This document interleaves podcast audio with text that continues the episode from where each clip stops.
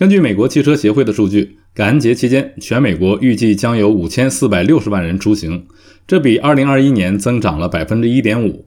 华州预计将有近一百五十万人出行五十英里以上。感恩节旅行季，旅游价格将超过疫情前的水平。和二零二一年相比，酒店平均预订成本上涨了百分之八。美国汽车协会还预计，公路和机场都会挤满人。而假期期间的汽油价格将达到有史以来的最高水平。根据 GasBuddy 的数据，加油站的价格比2021年每加仑高出近30美分。今年感恩节的价格将是有史以来节日期间最高的油价。华州交通部说，华州高速公路的车流量将高于往常，特别是90号洲际公路，预计会遇到冬季寒冷天气和长时间的延误。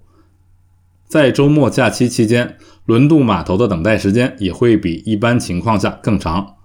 华州汽车协会建议，如果计划自驾游，最好在感恩节前的星期三出发。